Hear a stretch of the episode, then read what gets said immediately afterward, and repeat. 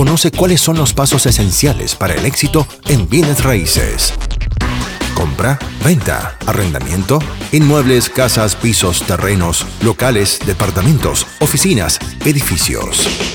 Aprende sobre el negocio inmobiliario solo en Sin Capital Podcast con Alonso Arteaga. Bienvenidos a este episodio número uno de la segunda temporada de Sin Capital. Estábamos por ahí un poco ausentes debido a cuestiones de trabajo, eh, se nos vinieron por ahí algunas, algunas cargas y, varios, varios proyectos y, y, no teníamos por ahí la posibilidad de seguir creando este tipo de contenido. Pero bueno, ya estamos aquí de regreso y estamos con un tema bien interesante. Antes de empezar quiero agradecer a todas las personas que me han enviado mensajes y que hemos estado por ahí en contacto por el lanzamiento del curso de flipping. Ya van más de 800 personas que han adquirido el curso y que están por cambiar su vida a través del emprendimiento inmobiliario, así como en su momento lo hice yo. Bien, ¿de qué vamos a hablar en este tema, señores? ¿Qué es lo que vamos a tocar en este primer episodio? ¿Con qué lo vamos a inaugurar la segunda temporada? Muchas personas me han estado preguntando acerca de un tema muy específico, que es cómo comercializar a través del Infonavit. Y es algo que voy a platicar en este episodio. Sé que mucha gente que me escucha no es de, México, entonces por ahí a lo mejor no le va a ser tan funcional el, el episodio, pero seguro para otras personas sí será más funcional. Entonces, este, vamos a hablar un poquito sobre todo esto de cómo se comercializa, qué es lo que tiene que pasar en, en Infonavit para que pueda ser vendida una vivienda, porque pues vamos a enfocar también qué es lo que se puede comercializar a través del instituto. Para todos aquellos que no sepan qué es el Infonavit, el Infonavit básicamente es el instituto público que provee créditos hipotecarios a los trabajadores. Ahora sí, ¿qué se puede comercializar con Infonavit?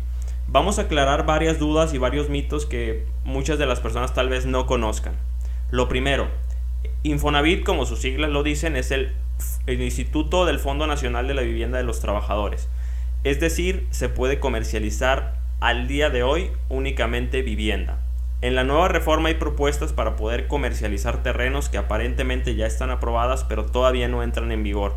Entonces al día de hoy solamente es vivienda. No se puede comercializar giro comercial, es decir, si yo quiero ir a comprar unas oficinas con un crédito Infonavit no lo puedo hacer, tiene que ser forzosamente vivienda ni tampoco cuestiones ejidales. Para que lo saquemos de aquí de la ecuación, esto no va a aplicar. Vamos a basarnos en dos rubros, porque Infonavit se divide en muchos, en muchos esquemas. Pueden ser apoyos y créditos de muchos tipos. Pero vamos a centrarnos en dos, porque si no, no terminaríamos el podcast y sería un podcast extremadamente largo. El primero es el crédito tradicional, que básicamente es vender una propiedad sin gravamen, encontraste un comprador y la vas a comercializar por Infonavit. Así de simple. Y el número dos, la venta de pasivos, que básicamente es encontrar una persona que tiene una casa pero todavía se la debe al Infonavit y la quiere vender. Esa es una venta de pasivo, el comprador con su crédito liquida el crédito del vendedor y de esa manera se salda la deuda, el vendedor vuelve a cotizar y posiblemente tenga acceso a un segundo crédito en caso de que se esté liquidando es el primero. Al día de hoy Infonavit te permite dos créditos dentro de tu vida de trabajador. Parece ser que también se van a aperturar más, es decir, que esa regla se va a romper, pero a la fecha todavía sigue siendo dos. Todavía no aperturan hasta la fecha más de dos, ¿no? Ahora sí, hablemos del crédito tradicional y qué se necesita. La gestión básicamente es muy parecida en pasivos y tradicionales, por lo cual va a ser un poquito deslindarme una de otra porque no hay tantos cambios, entonces vamos a hablar un poquito más general, ¿no? ¿Cuál es el proceso de gestión y qué es lo que tiene que tener una casa para poder ser vendida a través de Infonavit.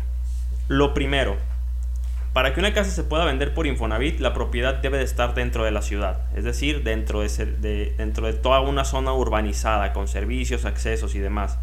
Tiene que contar con cosas básicas como agua, luz y drenaje, estar en condiciones habitables, es decir, no puede estar vandalizada, una propiedad vandalizada no se puede vender en esas condiciones, tienes que rehabilitarla y dejarla en condiciones eh, pues ahora sí, de habitabilidad para cualquier familia.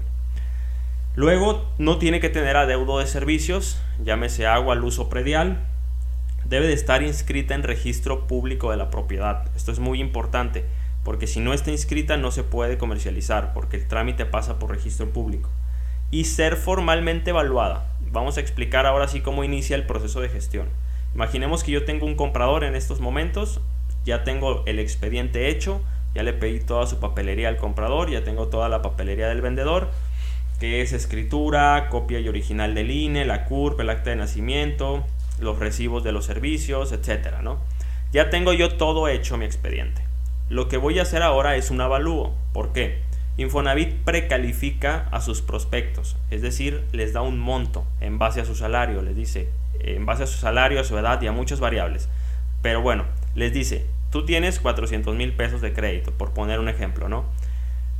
Puedes comprar una casa de 400 mil pesos o menos. Si yo como comprador quiero sacar una, todo mi crédito, tengo que demostrarle al Infonavit que la casa que quiero comprar da pues el total de mi crédito, ¿no? Imaginemos esa casa de 400 mil pesos, yo voy al Infonavit y le digo, quiero comprar esta casa, pero la casa da 350 mil de avalúo, el Infonavit no me va a dar los 400 mil, me va a dar solamente hasta lo que dé el avalúo.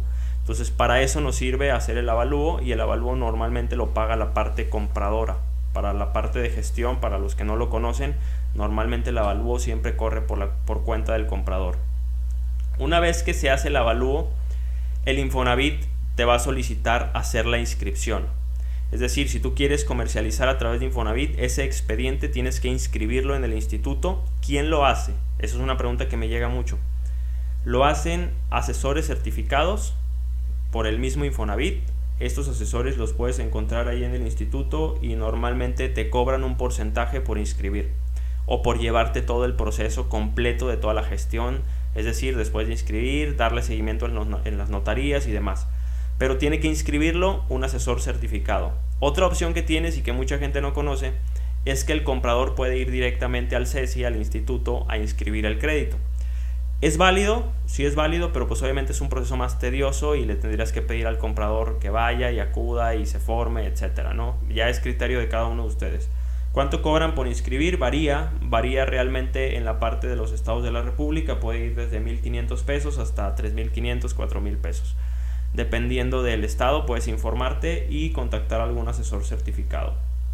Una vez que el crédito se inscribe, en algunos estados se manejan ruletas, ruletas de notarios. Después de que se inscribe el crédito, Infonavit te tiene que asignar un notario para que continúe el proceso de la venta.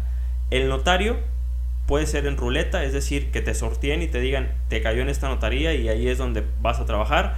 Otra es que no haya ruleta y tú puedas elegir directamente a tu notario. La ruleta se empezó a implementar porque era muy desleal la competencia entre notarios, es decir, había un notario que equiparaba el 90% de las operaciones y el Infonavit dijo, esto no es justo, tenemos que hacerlo un poco más justo para los notarios y se estableció esta parte de la ruleta. Infórmate si hay o no hay dentro de tu estado y dentro del instituto donde tú vas a comercializar, del Infonavit de tu ciudad, si hay ruleta o no hay ruleta. Una vez que te asignan la notaría, entra el proceso pues del trámite notarial, ¿no? La gestión notarial, que básicamente es llevar el expediente a la notaría, ahí te lo van a checar, te van a decir si todo está bien y ya ahora sí va a empezar formalmente el proceso de compra-venta. Todo este proceso que les estoy hablando puede tardar aproximadamente entre mes y mes y medio, máximo. Varía, ¿por qué? Porque hay trámites que pasan, por ejemplo, por registro público, hay trámites que pasan este, por ciertas dependencias que posiblemente en algunas ciudades serán más cortos los tiempos que en otras. Entonces varía, pero más o menos eso es lo que debe de, llevarse. Se solicita un aviso de retención. El aviso de retención es para que al comprador le empiecen a retener el crédito del que, está solicitando y empiecen ahora sí ya los descuentos. Eh, ahí es donde tienes que llevar ya los adeudos liquidados eh, y se lleva a cabo la firma de escrituras. El depósito se hace a cuenta del dueño, por si tú eres un asesor, pues tienes que firmar un, contrato de prestación de servicios o un contrato de exclusiva donde se especifique cuánto es lo que te tienen que pagar de comisión, porque obviamente el dinero va a caer a la cuenta del dueño. Igual si estás haciendo un remodel y vende y te estás asociando con algún dueño, pues también el dinero caerá a la cuenta del vendedor, que es algo que me preguntan mucho. A grandes términos, este es el proceso completo de una venta en Infonavit. Y ahora vamos a diferenciar un poco sobre esto que hablo de pasivos y tradicionales. El proceso de gestión es básicamente el mismo, o sea, prácticamente no cambia casi nada, la única diferencia es que en algunos estados los pasivos tienen corte, es decir, te permiten inscribir de cierto día a cierto día. Ejemplo puede ser del día 11 de cada mes al día 30 y llega el día 30 y no puedes inscribir hasta que llegue el 11. Ese tipo de cortes hay que informarse si los tienen las ciudades de la, de la que me estás escuchando, porque puede ser que si en otras está abierto cualquier día y lo puedes inscribir cualquier día en el tema de pasivos. El tema de tradicionales, ese normalmente no hay corte y se puede inscribir el día que tú quieras, ¿no? Entonces este es básicamente el proceso completo de una venta a través de Infonavit. Es importante que se asesoren, que vayan con asesores certificados. Yo no soy asesor certificado para los que me preguntan, Alonso, si yo quiero vender por Infonavit, ¿tengo que ser asesor certificado? La realidad es que no, hay gente que te puede apoyar a hacerlo. Y como menciono, incluso pues el propio comprador puede ir a formarse e inscribir el crédito, ¿no? Eh, con esto terminamos el capítulo del día de hoy. Espero que les sirva, que les haya quedado un poquito claro qué es lo que se tiene en grandes rasgos que verificar antes de entrar a comercializar por Infonavit. Eh, muchas gracias, repito, a todas las personas que se inscribieron al curso. No se olviden de mandarme sus dudas, sus sugerencias, de compartir este contenido. En Instagram me encuentran como arroba alonsoartg, arroba sin capital podcast. Ahí háganme sugerencias de nuevos capítulos y demás que quieran ver. Esperemos que esta segunda temporada sea mucho más activa y mucho más constante el, contenido que voy a estar compartiendo de temas así como estos que yo sé que a mucha gente les interesan. Nos vemos en el episodio 2 de esta segunda temporada.